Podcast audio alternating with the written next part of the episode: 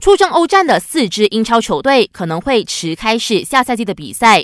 本赛季英超已经落幕，不过曼联、曼城、切尔西和狼队还有欧战比赛要踢。有报道说，如果他们能打进欧战最后阶段的比赛，英超联盟可能会给球员三十天休息和调整状态的时间。也就是说，打入欧冠决赛的球队不会在九月十二号开始新赛季比赛，而是在十天后九月二十二号开打。